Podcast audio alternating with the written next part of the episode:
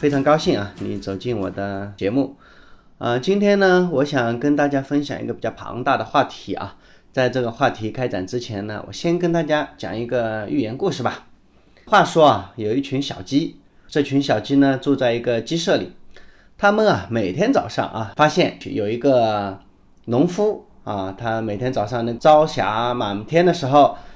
呃，农夫呢就会带着他的粮食到鸡舍里面，啊，给他们吃好吃的，啊，这是一这群小鸡啊每天最快乐的时光啊，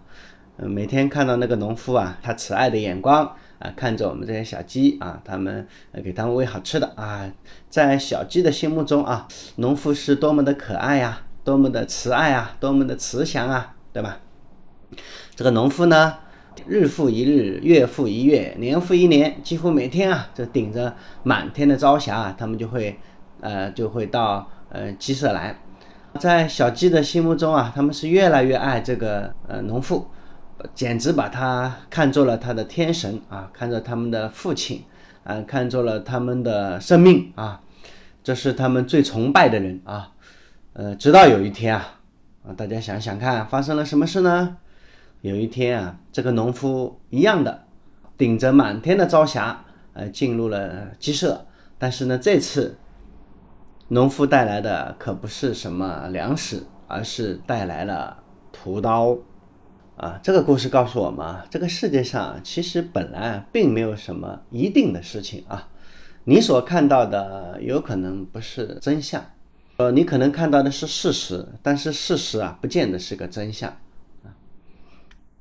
我们总是觉得理所当然的事情啊，其实不见得是真实的世界。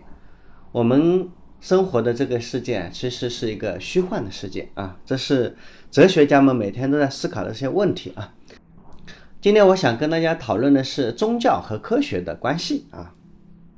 我们现在所处的时代啊，几乎都是我们的欧洲文明啊，对我们整个全世界的影响啊，现在是深刻的影响着我们中国啊。这六十年来，我们中国啊是这六十年来几乎都没有出现过什么像样的科学家、像样的思想家、像样的哲学家啊。这个跟我们啊整个中国哈，其实不是特别理解欧洲现代文明的本质，跟这个有关啊。我们中国啊。呃，对这个希腊的理性科学啊不太了解，对基督教与现代科学之间的关系啊，呃，这个对我们来说，基本上我们也是不怎么考虑啊，所以呢，这使我们无法走进现代啊，现代意义上的科学啊，呃，现代科学啊，其实是希腊文明和基督教文明相融合的产物。对这一点啊，我们中国的研究是比较少的。我们现在中国啊，对科学的态度啊，其实也挺有意思的啊。我们始终强调啊，那个科学啊是要技术化啊，要实用性啊，甚至于对我们中国的很多的那个科研的方向产生了巨大的影响。甚至有的人还说，我们现代的那科学技术啊，嗯，还没有学会走路就要先要跳舞啊，所以我们这个方法是错的。我们要比较重视啊理论科学啊，然后再来研究实用主义的科学啊。希腊的科学啊是典型的无用论啊，没有用的科学啊。呃，现代科学呢是典型的有用的科学啊。把无用的科学怎么转化为有用的科学呢？希腊的理性科学啊，在公元前的六世纪啊到公元前的三世纪啊，这时候是古典时期。在公元前的三世纪到公元前的一世纪啊。这时候是希腊文明啊大放异彩、光彩夺人的时候啊，但是呢，随着罗马文明的崛起呢，环地中海地区希腊文明啊渐渐啊光彩开始消退，罗马的那个文化占据了主导地位。不过那个希罗马人好像对希腊的科学哈就不是不是特别在意，也不是特别强调，在罗马的地盘上啊，就是。希腊的那个科学哈，孕育了几个科学家啊，像托勒密啊，天文学家盖伦呐。那总的来说啊，对学术的热情啊，在罗马的文明中间是不太占据主导地位的。在罗马帝国时期啊，整个希腊的文明啊是渐渐的衰落，特别是对科学的态度啊，尤其是西罗马帝国灭亡之后，欧洲呢进入了封建社会，那大大小小的蛮族啊。日耳曼人呢，法兰克人呢，建立了很多小小的呃封建王国啊，这些蛮族的文化水平都很低啊，他们连自己的文字都没有嘛。呃，不过他们慢慢的接受了基督教啊，整个从公元的六世纪到十世纪啊，欧洲呢处在哎黑暗时代，呃，生产力水平比较低下，啊，学术之光啊几乎熄灭了，因为读书的人比较少嘛，只有教会的那些教士啊，这些罗马的教皇啊，呃，基督徒啊，基一部分啊，基督徒啊，他们呃懂懂文字。呃，基本上其他人都不太识字的。希腊的科学在罗马时代啊，几乎都没有什么很好的发展。呃，但是希腊的科学啊，在八世纪的时候传到了阿拉伯世界啊。伊斯兰的学者们在他们贤明的君主的支持下，大量的翻译啊希腊的科学文献，而且通过自己的独创性的研究，推动了希腊理性科学的进一步的发展。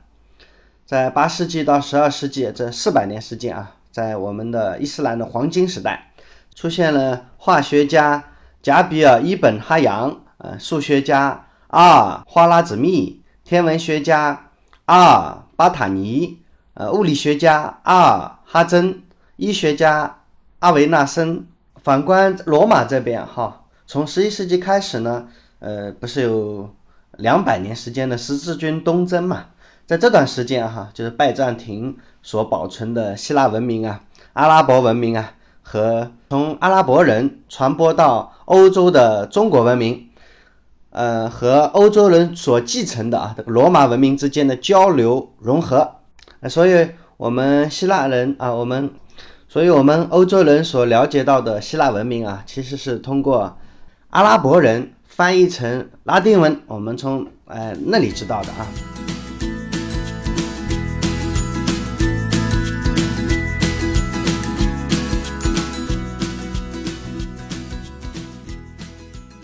十二世纪啊，欧洲开始了历史学家所谓的大翻译运动啊。刚刚从穆斯林手中呃夺回的西班牙还有意大利啊，成为了翻译运动的两个中心。经过一百年的努力啊，欧几里得的几何原本呐，托勒密的自大论呐，嗯，希波克拉底啊和盖伦的医学著作呀，嗯，还有亚里士多德的哲学著作啊，都被翻译成了拉丁文。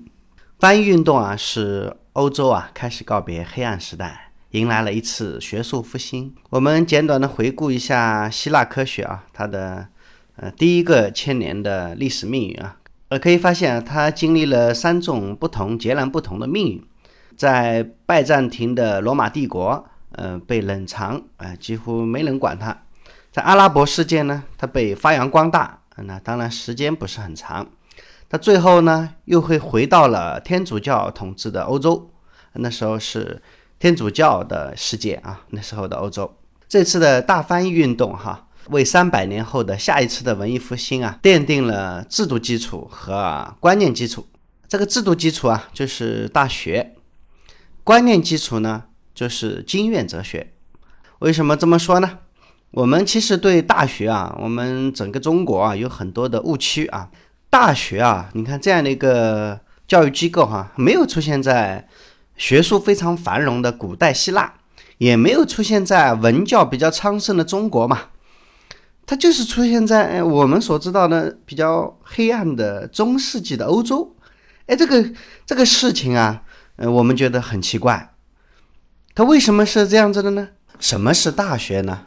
我们的中国人啊，基本上都是这么认为的嘛。所谓的大学啊，就是继续中学和小学的高等教育机构嘛。我们会发现啊，几乎所有的中国的大学新生啊，都会发现啊，高中和大学几乎是性质完全不同的教育机构。中国大学生感受最深的是啊，从高中到大学啊，大学里面啊，他的读书的那个整个的氛围哈，不管是学习方式还是生活方式啊。跟那个中学时代啊，都有一个巨大的跳跃。很多新入学的学生啊，都需要一个很长的时间来适应。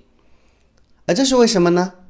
啊，因为中国的初等教育和呃中等教育机构啊，基本上都是中国传统的教育思路。但是我们中国的大学的结构制度哈，却完全是向西方学习的结果。在西方国家哈，中学与大学之间哈就没有这样大的跳跃感。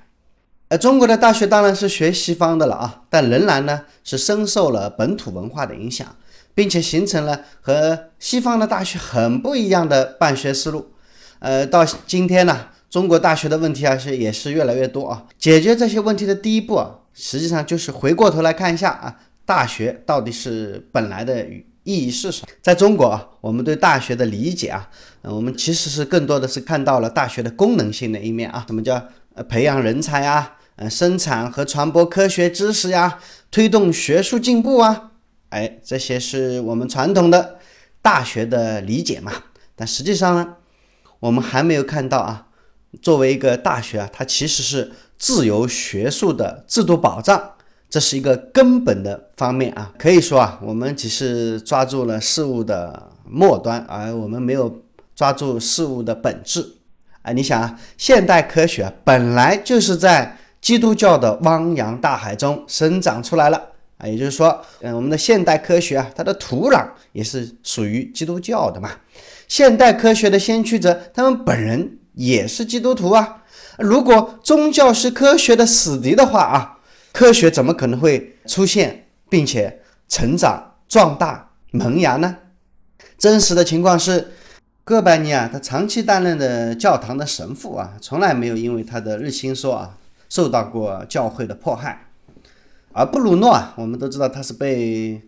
呃基督教烧死的啊。他其实他被烧死，不是因为他宣传哥白尼的学说啊，而是因为他的宗教信仰啊。布鲁诺呢，死于一千六百年，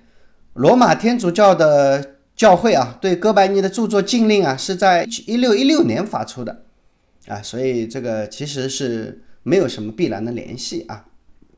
伽利略啊，确实是因为传播哥白尼的学说啊，在一六三三年被判终身监禁。呃，他的著作呢是被查禁，但这是是一个极其偶然的特别的个例啊。呃，其实涉及到当时的很多的呃教会啊、王权以及复杂的人际关系啊，不能够看作天主教会一贯敌视科学的这样的一个证据啊。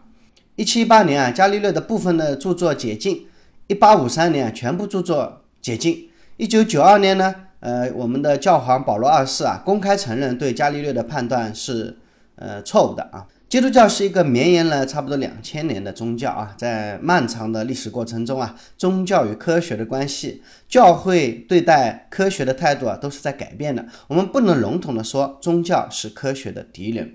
另外呢，对宗教很不熟悉的中国读者还要特别的注意。其实不管是正面的还是负面的评价，基督教对欧洲的文化的影响啊，你都不能否认啊。这种悠久而深远的影响本身啊，如果缺了基督教啊这样一个背景的话啊，理解西方的历史文化其实也是不可能的。就像我们中国啊，理解我们的中国文化，如果不懂得儒家的思想，那这也是不可能的。十一世纪开始啊，整个欧洲哈，就是人民群众啊，对希腊学术和罗马法。学习的兴趣哈日益高涨啊，大量的翻译运动呃随之而来的学术复兴呃使得欧洲的很多城市啊开办了各种各样的学馆，叫 studium，然后从学馆啊有很多就变成了大学，在很多的城市的行会啊、社团啊、联合会啊，还有老师和学生啊组成的这种联合会。呃，稳定而持久。到了十三世纪呢，就出现了呃专业的叫今天的 university，就是今日的大学啊。啊，有本书叫做《欧洲大学史》啊，这本书里面是这么说的啊：对中世纪所有的法人一样，在某种程度上，大学是按照他们的特权来划分的。在这些特权当中啊，最重要的是自治权。其实大学呢是作为一个法人团体。它有自己处理自己内部关系啊，监督成员啊，制定自己的章程啊。大学这个产物哈，就是从十二世纪开始啊，在十三世纪基本上就非常的成熟了。你看我们今天的大学生啊，毕业以后啊，他叫本科生，呃，但是我们不太了解本科这是这两个字是什么意思啊，也搞不清楚汉语里面本本科这两个字是从哪来的。本科这个词啊，其实是蔡元培先生发明的。他想表达什么意思呢？就是文科和理科啊，是大学里的基本之科。蔡元培先生提出啊，本科啊，它是继承了欧洲大学的医学院的传统。呃，他在呃，我在北京大学的经历这本书中说，我那时候有一个理想，以为文理两科是农工医药法商等应用学科的基础，而这些应用学科呢，在研究时期啊，仍然要归到文理两科来，所以呢，文理两科必须设各种各样的研究所，因此两科的教员和毕业生必有若干人是终身在研究所工作。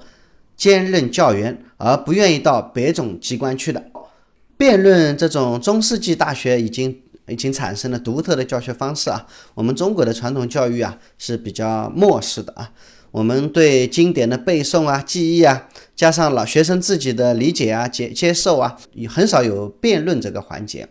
到今天啊，我们的大学课堂里啊，学生啊基本上也是认真听讲啊、写笔记，没有提问的习惯。只有到了研究生阶段啊，才有讨论班这一说。中世纪的大学里啊，它辩论课通常是老师主持，提个问题，然后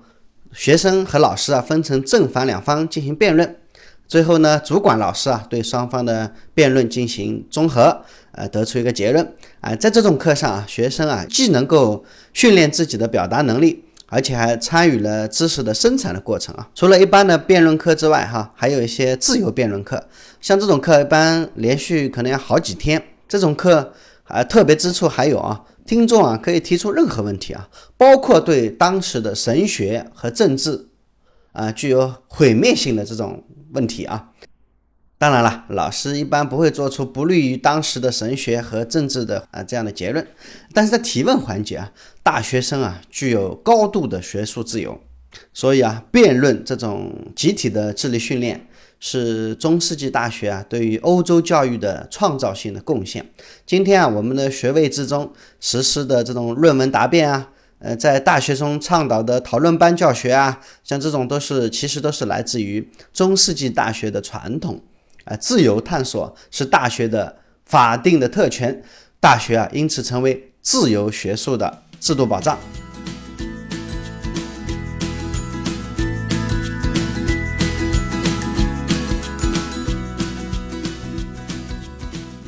好了，今天我们的话题就讲到这里就结束了。呃，今天主要讲的是呃基督教文明和我们现代科学、现代大学之间的关系啊。我想让大家对我们中国的大学现在碰到了一些什么问题啊，做一些反思。如果大家对我今天讲的这个内容哈有所感触的话啊，希望大家在我们的下面进行点评。呃，老裴本人啊承诺对每一个点评啊都会认真对待。好，呃，今天我们讨论就到此结束。